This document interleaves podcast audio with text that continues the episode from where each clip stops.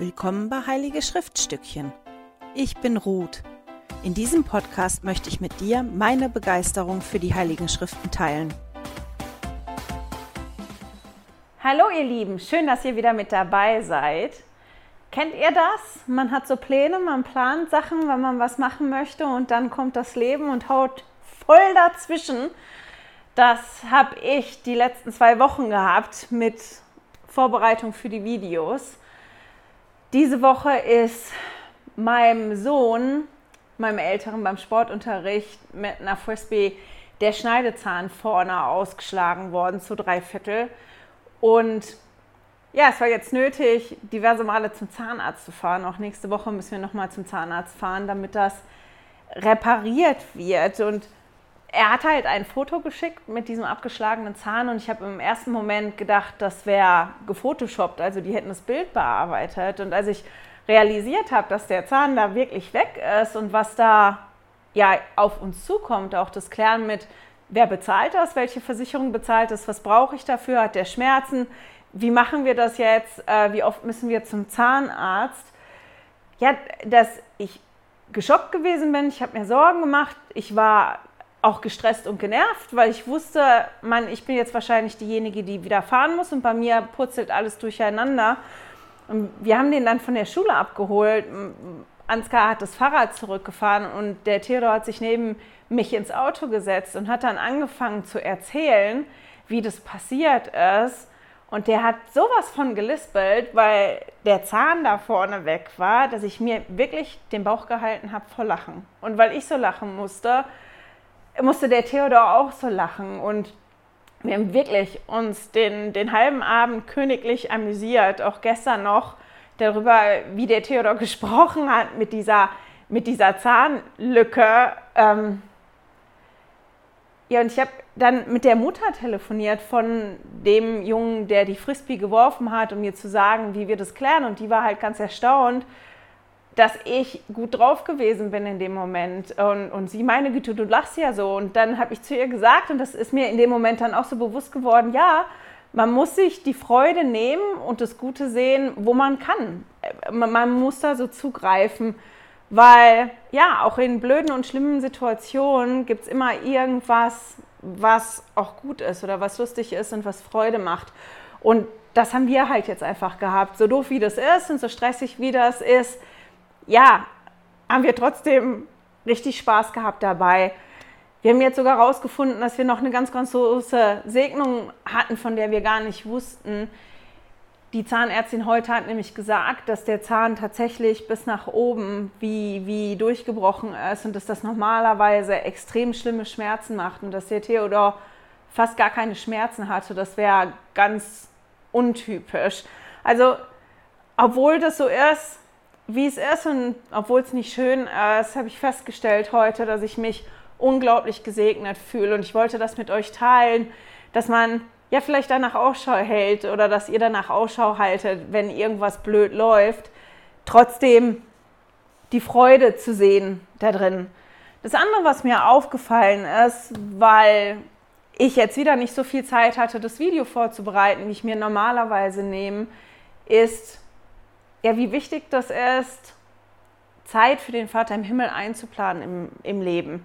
Und selbst wenn dann so Chaos kommt, ja, sich irgendwo fünf Minuten zu nehmen und dass das ja doch möglich ist und dass der Vater im Himmel ja, mich da doch durchträgt und das ist was, was mich sehr beeindruckt.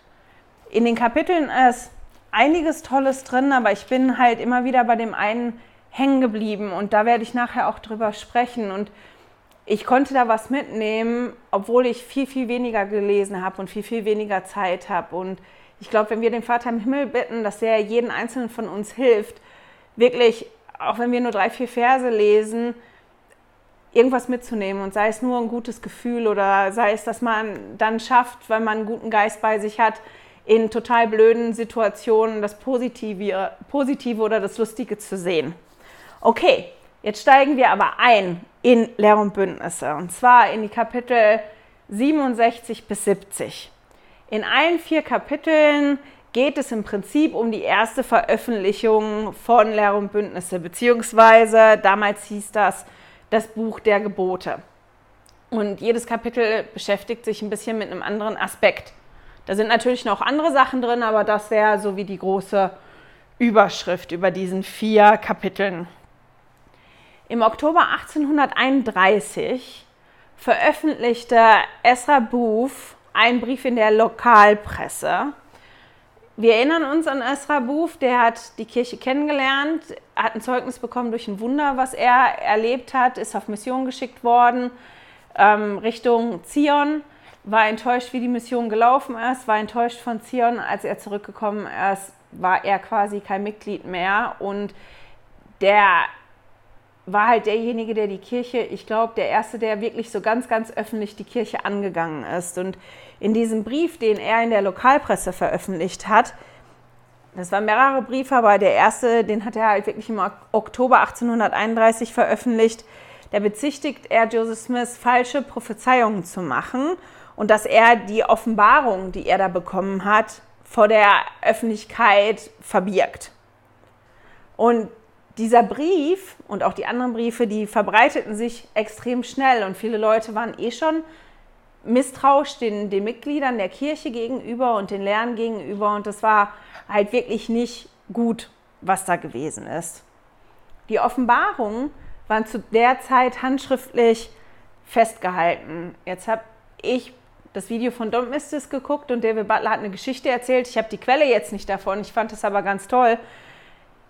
In dem Haus, wo Joseph Smith gewohnt hat, da war wohl eine Box, wo die Offenbarung drin war und daneben stand eine andere Box mit Papier und mit was zu schreiben. Und diejenigen, die die Offenbarung nutzen wollten für die Missionsarbeit oder die die haben wollten für sich selber zum Studieren, die mussten diese Offenbarung halt sich abschreiben. Also das war wirklich alles mit viel Mühe verbunden. Und Joseph Smith war das bewusst und er schlug deshalb auf einer Konferenz, auf einer von vier Konferenzen, die im November 1831 stattgefunden haben, schlug der halt vor, die Offenbarung in einer Buchform zu veröffentlichen. David Wittmer und ein paar andere waren dagegen, weil die hatten Angst davor, was passiert denn, wenn das veröffentlicht wird? Ist es nicht dann schwierig oder könnte gefährlich werden für die Mitglieder, die in, in Missouri gewesen sind, in Zion gewesen ist, weil der Herr ja in den Offenbarungen seine Pläne für Zion darlegt und ja auch nicht so tolle Sachen sagt über die Menschen, die da leben in Missouri. Was passiert, wenn wir das veröffentlichen? Die haben halt lange hin und her diskutiert und haben sich dann aber entschieden, das Buch der Gebote zu veröffentlichen, und zwar 10.000 Exemplare, was eine riesengroße Anzahl gewesen ist für die Zeit. Sidney Rigdon, Oliver Cowdery und William McLellan wurden beauftragt, ein Vorwort zu schreiben, und zwar am gleichen Tag noch. Als die das Vorwort dann geschrieben haben und den anderen das vorlegten, haben die dieses Vorwort total auseinandergenommen und Joseph Smith wurde dann gebeten, deswegen den Herrn zu befragen. Und als Antwort bekam er das, was wir jetzt im Moment in Lehre und Bündnisse 1 haben. Also passend zu den Kapiteln lohnt es sich wirklich, nochmal ganz zum Anfang zurückzugehen und nochmal Lehre und Bündnisse 1 zu lesen. Das ist nämlich zeitlich gerade vor Lehre und Bündnisse 67 und passt da so rein nachdem Joseph Smith diese Offenbarung, die jetzt in Lehr und Bündnisse 1 steht, bekommen hat, waren einige bereit, ja für die Wahrheit der Offenbarung Zeugnis abzulegen und das so aufzuschreiben. Joseph Smith ähm, schwebte was vor, wie im Buch Mormon, dass verschiedene Zeugen halt so einen Text verfassen und das unterschreiben. Und einige waren halt dazu bereit. Aber anderen widerstrebte das noch. Nicht, weil die nicht ein Zeugnis davon hatten, dass das wahr ist, sondern weil denen das unangenehm war, das Wort des Herrn in, in der Form, in der das gewesen ist, zu veröffentlichen. Joseph Smith war kein gebildeter Mann und sein Talent war nicht das Schreiben und das Formulieren, die, die Englisch können, die können mal im Internet, kann man die Joseph Smith Papers sich angucken und können das wirklich lesen im Original auch noch.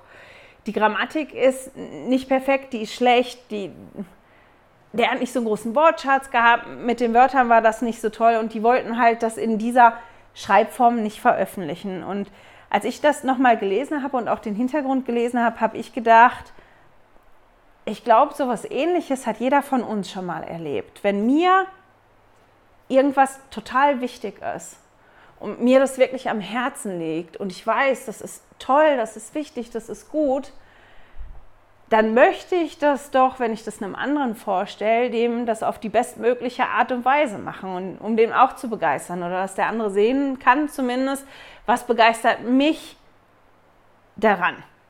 Das ist im normalen Leben mit verschiedenen Dingen so, das ist aber auch im Evangelium so. Ich glaube, dass wir auch oft genug Situationen hatten, wo, wo wir vielleicht Besucher dabei hatten oder keine Ahnung, wo wir was erzählt haben oder irgendein blöder Bericht gewesen ist und sich das komisch anfühlt, wenn andere einen darauf ansprechen und ja, die ein komisches oder ein schlechtes Bild haben von dem, an, an das, was ich glaube. So, jetzt habe ich es.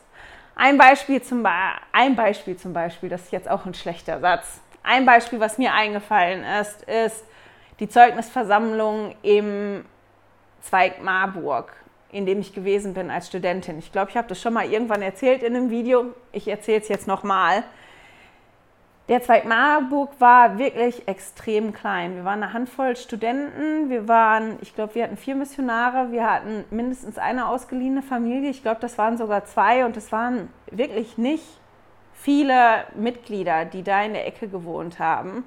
Und wir waren oft wirklich so um die 20.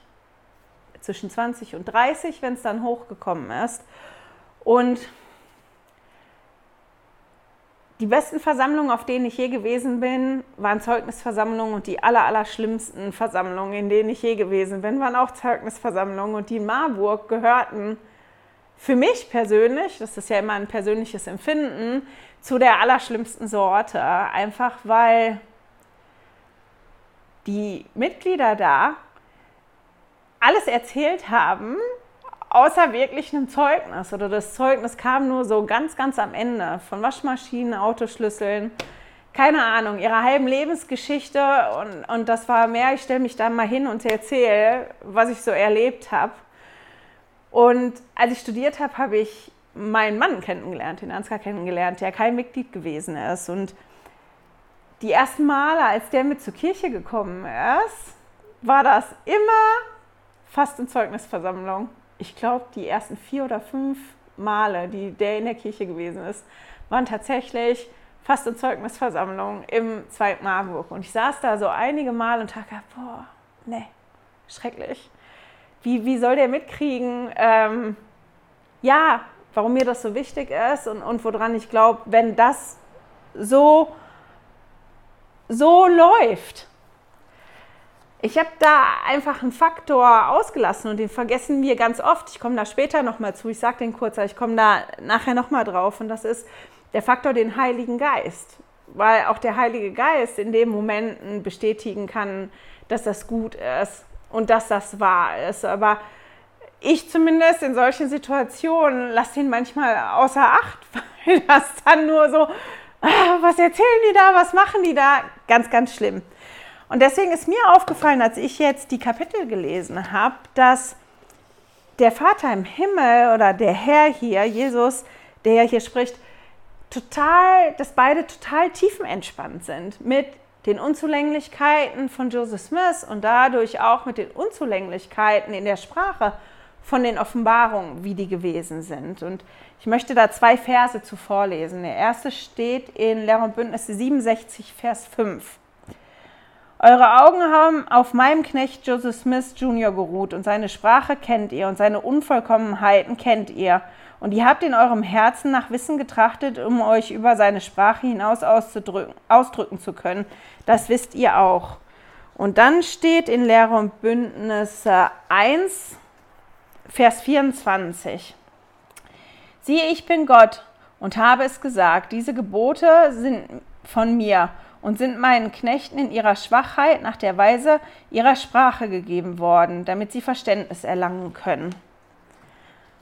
Und das, was mir immer mehr auffällt, was mir wirklich nicht so bewusst gewesen ist, dass das Buch Lehre und Bündnisse voll mit Fehlern und Unzulänglichkeiten von den Mitgliedern da gewesen sind, angefangen beim Propheten und dass der Vater im Himmel zwar immer sagt, ähm, ich möchte, dass ihr umkehrt, weil das ist wichtig, dass ihr zu mir zurückkommt, aber der das überhaupt nicht unter den Teppich kehrt und das wirklich so ist, wie es ist. Jeder von uns hat Unzulänglichkeiten und der Vater im Himmel,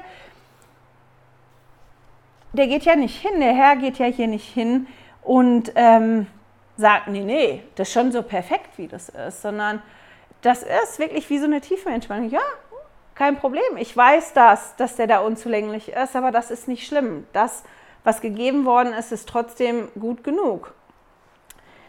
Und dann zu der Zeit ist der Herr halt hingegangen, und das können wir lesen in Lehr und Bündnisse 67, der hat den, die auf der Konferenz gewesen sind, diesen Ältesten, dann quasi eine Herausforderung gestellt. Der hat zu denen gesagt, sucht den Klügsten unter euch aus und der soll versuchen, eine Offenbarung zu machen, so wie Joseph Smith die Offenbarung ähm, empfangen hatte. Und William McLellan, der hat sich diese Herausforderung dann gestellt. Der war Lehrer, der konnte gut formulieren, der konnte gut schreiben. Und der versuchte halt dann sein Glück. Und als er fertig war, war aber jedem klar, auch ihm selber, dass das, was er aufgeschrieben hat, vielleicht grammatisch schön und mit tollen Worten gewesen ist, aber dass das, was er geschrieben hat, nicht vom Herrn gewesen ist.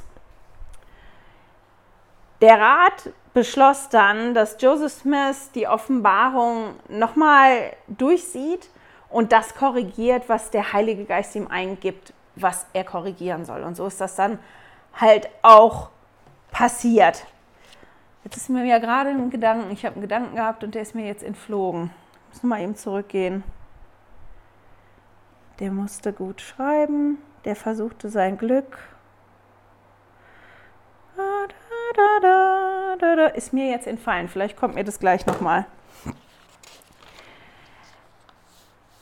In den anderen Kapiteln geht es dann unter anderem darum, 68, in 68 geht es darum, dass verschiedene Männer wollten, also das war Orson Hyde, Lucas Johnson, Lyman E. Johnson und William McLellan, die wollten nochmal genau wissen, was ihre Aufgaben sind. Das lesen wir unter anderem in Lehr und Bündnisse 68, was auch die Aufgabe war rund um die ähm, Offenbarung hier, das Gebot, Buch der Gebote. In, muss ich mal gucken, in 69 ging es darum, dass ja, Oliver Cowdery dafür zuständig war, die Offenbarung, die ja im Staat in Hiram, New York gewesen sind, nach Missouri zu bringen, nach Independence, Missouri, nach Zion zu bringen, weil da eine Druckerei eingerichtet worden ist und die da gedruckt werden sollen, sollten. Und der hat halt nicht nur die Offenbarungen mitgenommen, den ganzen Stapel mit den Offenbarungen, sondern der hat auch das ganze Geld, was gesammelt worden ist, mitbekommen. Und der bekommt halt einen Reisegefährten an die Seite gestellt zur Sicherheit von ihm und von dem Geld und natürlich von den Offenbarungen. Das ist das, worüber wir lesen in 69, genau. Und in 70 geht es halt darum, dass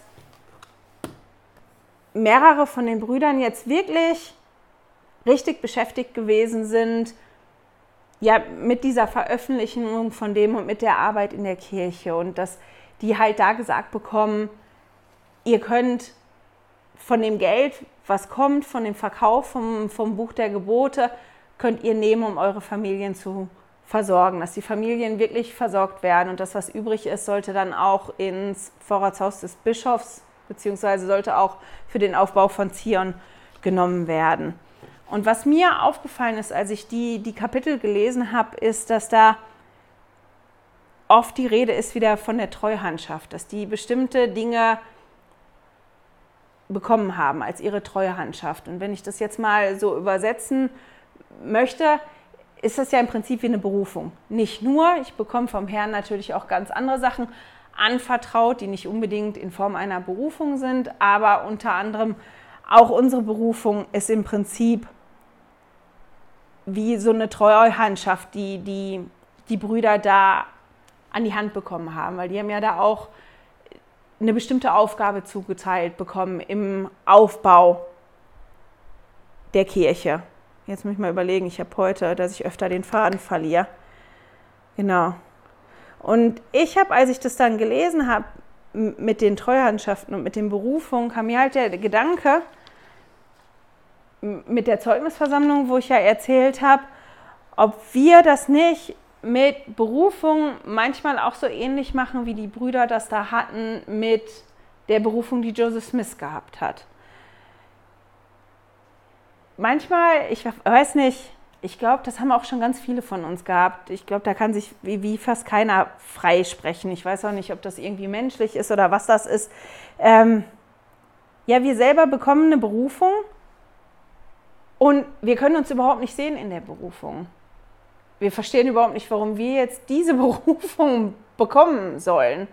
Ähm, ja, weil wir uns unsere Fehler, unsere Unzulänglichkeiten kennen und fühlen uns im ersten Moment nicht wohl. Das ist eine Variante. Oder eine andere Variante kann sein, da bekommt jemand eine Berufung und ich frage mich, wieso bekommt denn der jetzt die Berufung? Ähm, ich sehe den überhaupt nicht darin. Wie, wie soll denn der das machen? Oder ja, da passiert was in, in Berufung oder jemand geht eine Berufung an und ich stehe und denke, naja, wenn ich jetzt zuständig wäre für die Berufung, ich würde es anders machen, ich würde es anders angehen oder sieht derjenige das nicht, müsste der nicht dahin gucken und das besser machen und das zuerst machen. Und in irgendeiner Art und Weise glaube ich, dass jeder von uns das schon mal hatte. Um mir ist da eine, weiß nicht, kann man zu der Komikerin sagen, ist eine Frau, die heißt Christina Kus, Kusmik.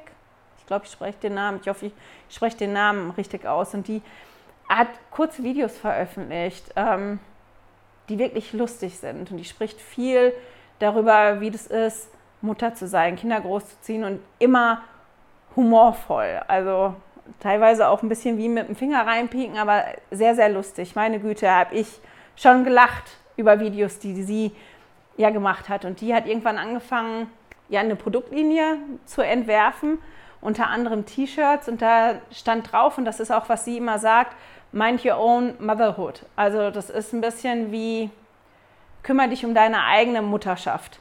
Misch dich nicht bei anderen ein. Ist ein bisschen geht das in die Richtung, kümmere dich um deinen eigenen Kram. Halt da speziell, kümmere dich um deine eigene Mutterschaft auf dem T-Shirt. Und als ich die Kapitel gelesen habe und über die, diese Treuhandschaft und über die Berufung nachgedacht habe, da kam mir der Satz immer in den Kopf, ähm, ja, kümmere dich um deine eigene Berufung. Kümmere dich um dein eigenes, um die eigene, um, um die Dinge, die der Herr dir anvertraut hat für deine Treuhandschaft. Wie ich das gerade schon erzählt habe, ähm, als ich erzählt habe von der Zeugnisversammlung im zweiten Marburg, unter anderem auch andere Situationen. Wir vergessen oft den Faktor Heiligen Geist. Wir gucken wo drauf und wir konzentrieren uns zu doll auf das, was nicht gut ist, was nicht perfekt ist oder was wir meinen, was anders laufen sollte. Und nicht ganz so oft auf das, was gut läuft oder selbst wenn es schlecht läuft, das kann ja mal schlecht laufen. Und ja, vielleicht wäre vielleicht mal besser, was anderes anzugehen, aber wenn das nicht unsere Aufgabe ist, geht uns das nichts an. Und das ist das, was wir, glaube ich, lernen müssen. Und deswegen kam bei mir halt dieser Spruch immer in den Kopf, ne? kümmere dich um deine eigene Berufung. Ähm, möchte noch einen Vers vorlesen. Und zwar in Lehre und Bündnisse, ich habe Lehre und Bündnisse 70 geschrieben, aber in Lehre und Bündnisse 70 war ich noch gar nicht. Doch, war ich wohl ist dann Lehre und Bündnisse 70, Vers 4. Ist doch der richtige Vers. Ähm, und Rechenschaft über diese Treuhandschaft werde ich von ihnen am Tag des Gerichts fordern. Und da spricht er über die Brüder und dass er den ja diese Treuhandschaft übergeben hat, um die die sich kümmern sollen und dass er von ihnen Rechenschaft fordert. Und so ist das ja auch mit uns. Der Herr fordert irgendwann mal Rechenschaft für die Dinge, die er uns anvertraut hat. Verschiedene Aufgaben, auch Aufgaben, wo wir dann wirklich eine Berufung in der Kirche kriegen, aber auch andere Sachen. Das ist das, worüber der Herr Rechenschaft von uns fordert und nicht darum, wie ich mich eingemischt habe bei einem anderen, wie, wie der das macht oder der das nicht macht. Und ja, dass, dass mir das halt hier wirklich nochmal aufgefallen ist, dass der Vater im Himmel, ja, bei Joseph Smith und seiner Sprache, bei den Offenbarungen, die ja wirklich wichtig sind und die auch wichtig für uns sind, dass die festgehalten worden sind in einem Buch und dass das nicht perfekt ist. Jetzt kommt mir auch das, was ich gerade vergessen habe. Joseph Smith hat selber über sich gesagt, ich habe jetzt vergessen, mir das aufzuschreiben. Ähm, ich habe mir das auch nicht übersetzt, aber er spricht davon, wenn er das aufschreiben muss, dass das, dass das Papier und die Tinte für ihn wie ein Gefängnis sind und dass dieser, diese perfekte Sprache Gottes, dieses Perfekte, was er gezeigt kriegt, dass gerade er das in irgendeiner Form in Worte fassen muss, dass das für ihn wirklich alles andere als einfach gewesen ist. Und das sehen wir zu oft. Wir sehen oft das Ergebnis und sind da nicht so zufrieden mit. Bei mir selber, bei anderen. Ähm, ja, und, und ich das so beeindruckend gefunden habe, dass mir das nochmal aufgefallen ist. Ja, dem Vater im Himmel ist das bewusst. Dem waren die Fehler von Joseph Smith total bewusst, die waren ihm ganz klar. Und genau so kennt der Vater im Himmel sämtliche Fehler, die jeder von uns hat, sämtliche Schwächen, die jeder von uns hat. Und trotzdem kriegen wir Aufgaben, die wichtig sind. Und weil es nicht darum geht, dass wir das in Perfektion machen. Weil dafür haben wir ja die ganzen anderen Hilfen an die Hand gekriegt. Und derjenige, der dann dafür da ist, andere Menschen zu bezeugen, dass irgendwas wahr ist, dass irgendwas richtig ist, das ist der Heilige Geist. Und der Heilige Geist kann mit jedem von uns arbeiten, egal wie gut oder wie schlecht wir das machen, egal wie perfekt oder wie unperfekt das ist, sondern es geht darum, dass wir halt bereit sind, das zu machen. Und das hat mich halt sehr beeindruckt. Zum Schluss will ich noch kurz über zwei Schriftstellen sprechen, weil ich dazu tolle Zitate gefunden habe.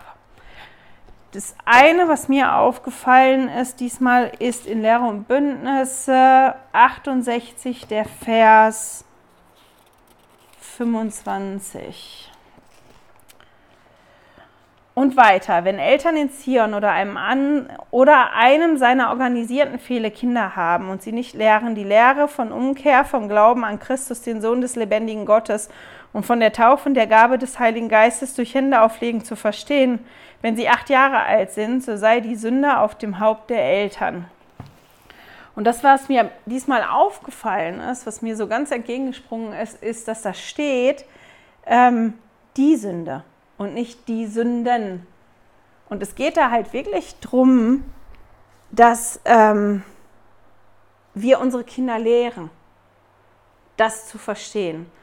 Und wenn wir das nicht machen, das extra nicht machen und das unterlassen, aus welchem Grund auch immer, keine Zeit, zu stressig, zu anstrengend, das ist das, was dann auf uns zurückfällt und was er meint mit, mit die Sünde, ähm, so sei die Sünde auf dem Haupt der Eltern. Das ist die Sünde, von der gesprochen wird. Und es geht nicht um, um die Fehler oder die Sünden, die unsere Kinder dann mal irgendwann begehen, weil auch die haben ihre Entscheidungsfreiheit und dürfen sich entscheiden.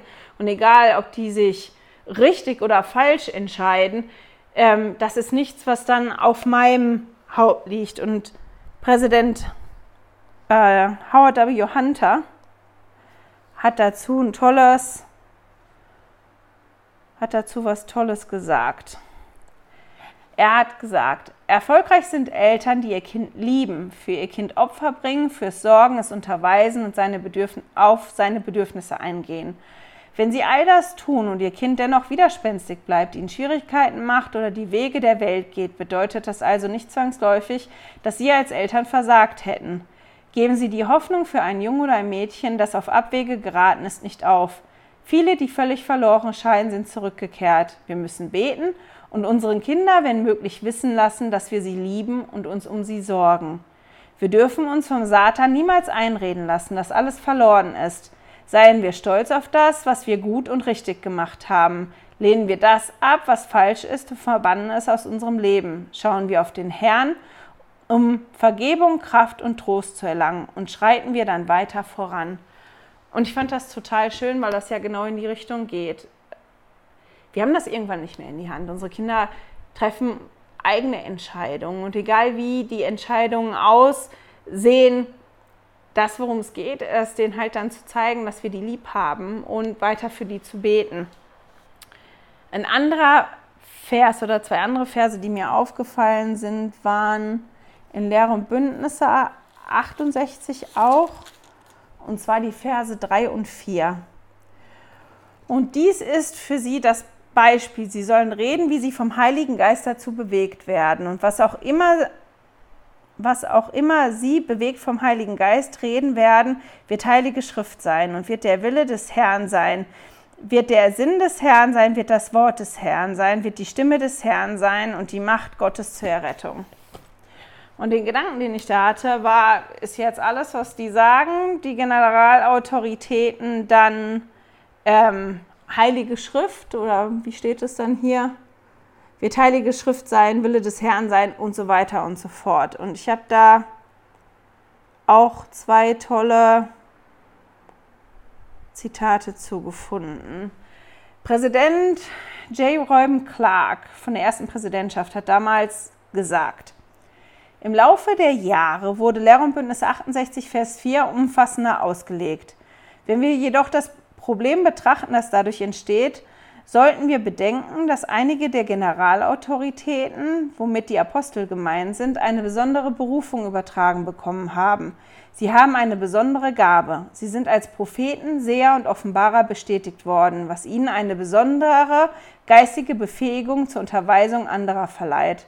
Sie haben das Recht, die Macht und die Vollmacht, die Absicht und den Willen Gottes seinem Volk zu verkünden, wobei sie der alles umfassenden Macht und Vollmacht des Präsidenten der Kirche unterstehen. Andere Generalautoritäten ist diese besondere geistige Befähigung nicht gegeben. Nur der Präsident der Kirche, der präsidierende Hohe Rat, wird als Prophet, Seher und Offenbarer der Kirche bestätigt. Nur er hat das Recht, für die Kirche Offenbarung zu empfangen ob neue oder ergänzende oder maßgebende Auslegung der Heiligen Schrift zu verkünden, die für die Kirche verbindlich ist oder die bestehenden Lehre der Kirche auf irgendeine Weise ändern, äh, zu ändern. Und dann hat ähm, Elder Dietot Kostoffersen noch was gesagt. Er hat dann gesagt, nicht jede Aussage eines Führers der Kirche, ob aus der Vergangenheit oder der Gegenwart, ist notwendigerweise gleich Lehre. Gemeinhin wird in der Kirche verstanden, dass eine Aussage, die von einem Führer zu einem bestimmten Anlass getroffen wird, sowohl durchdacht sie auch sein mag, seine persönliche Meinung darstellt und keine offizielle oder bindende Stellungnahme für die gesamte Kirche. Der Prophet Joseph Smith hat gesagt, dass ein Prophet nur dann ein Prophet ist, wenn er als Prophet auftritt. Präsident Clark einmal, sagte einmal, die Kirche erkennt daraus, dass der Heilige Geist den Mitgliedern als Gruppe Zeugnis gibt, ob die Brüder vom Heiligen Geist bewogen werden, wenn sie ihre Ansichten darlegen. Und diese Erkenntnis wird sich zu gegebener Zeit einstellen. Jetzt muss ich mal eben schnell gucken, ob ich das dritte Zitat auch noch vorlesen wollte. Ähm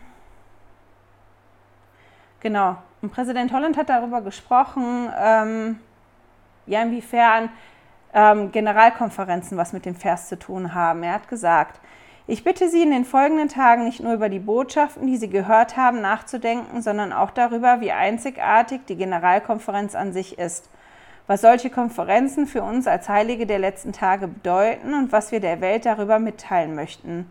Wir bezeugen jeder Nation, jedem Geschlecht, jeder Sprache und jedem Volk, dass Gott nicht nur lebt, sondern auch spricht und dass der Rat, den Sie gehört haben, in so unserer Zeit und unseren Tagen unter der Führung des Heiligen Geistes der Wille des Herrn, der Sinn des Herrn, die Stimme des Herrn, die Macht Gottes zur Errettung ist. Das fand ich einfach spannend. Die zwei Verse waren zwei Verse, die mir ähm, so ein bisschen entgegengesprungen sind. Und deswegen war ich ganz froh über die Zitate, die ich dazu gefunden habe. Und was mir halt da auch aufgefallen ist, jetzt gerade in den letzten drei Zitaten, die ich vorgelesen habe, ist die Wichtigkeit des Heiligen Geistes, was ja immer wieder kommt, wie wichtig der Heilige Geist für jeden von uns ist, der uns Dinge bestätigt. Und dass das auch halt extrem wichtig ist, dass unsere Führer mit dem Heiligen Geist arbeiten. Und dass der immer da ist und dass der in der Lage ist, all die Fehler und die Unzulänglichkeiten, die auch die zwölf Aposteln und die der Prophet hat, ähm, ja, die auszugleichen. und dass der dafür sorgt, dass wir trotzdem, ja, wenn, wenn irgendwer von denen Fehler macht oder, ähm, oder jetzt, ich sag ja, meine Güte, mir entfallen heute Sachen. Aber dass der Heilige Geist auf jeden Fall derjenige ist, der das ausgleicht und der, der uns Zeugnis gibt und der das bestätigt. Und ich bin unglaublich dankbar dafür, dass der Vater im Himmel uns so ein großes Geschenk mitgegeben hat, nämlich die Möglichkeit, dass der Heilige Geist mit uns zusammenarbeitet und uns führt und leitet und uns hilft und auch hilft, ja, meine Unzulänglichkeiten auszugleichen, damit, wenn ich was falsch mache oder einem anderen auf die Füße trete, ähm, ja, das nicht ein Grund ist, dass derjenige nicht mehr kommt oder so böse ist, sondern dass der Heilige Geist auch, wenn ich mal was Doofes sage oder was Doofes mache, das ausgleichen kann und trotzdem von dem Zeugnis geben kann, was wahr und was richtig ist. Und ja, wie gesagt, dafür bin ich unglaublich dankbar und ich habe ein ganz, ganz großes Zeugnis ja, von der Zusammenarbeit mit dem Heiligen Geist. So, das war's für heute.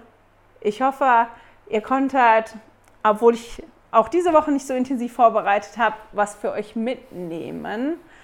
Ich wünsche euch eine wunderschöne sonnige Woche und ich hoffe, wir hören und sehen uns nächste Woche wieder. Hey, danke fürs Zuhören. Dieser Podcast ist die Audiospur von meinem YouTube-Video. Wenn du mich also nicht nur hören, sondern auch sehen möchtest, findest du mich auf YouTube unter Heilige Schriftstückchen. Melde dich auf www.heiligeschriftstückchen.ch für meinen Newsletter an und erhalte Zitate und Links passend zu jeder Episode. Außerdem findest du mich auf Facebook und Instagram, auch unter Heilige Schriftstückchen. Auf Instagram allerdings mit UE statt mit Ü.